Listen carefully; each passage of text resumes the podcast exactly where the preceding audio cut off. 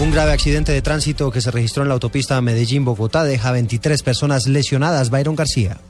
Según el secretario de Gobierno de San Luis, Gustavo Cano, de las 23 personas heridas hay cuatro que revisten gravedad. Uno de ellos, el conductor del vehículo. De esos cuatro lesionados, uno fue remitido a la clínica Sommer en Río Negro, mientras que los otros tres permanecen en el hospital del municipio a la espera de ser trasladados a clínicas de mayor nivel. Ahí se presentaron 23 heridos. De esos 23, uno se fue directamente para Río Negro. De los 23, uno lo remitieron directamente para el hospital de Río Negro. Aquí en el municipio tenemos tres heridos que van a remitir. Dos ya tienen en el sitio que va a ser para la clínica Sommer en Río Negro y pues hay uno que está pues obviamente en, en, Río Negro también en el hospital. El funcionario indicó que la emergencia pudo convertirse en tragedia. El bus que había salido desde las 6 y 30 de la mañana desde Medellín hacia Ibagué por poco se va a un abismo. La baranda de un puente en la vereda Altavista evitó su caída. En Medellín, Byron García, Blue Radio.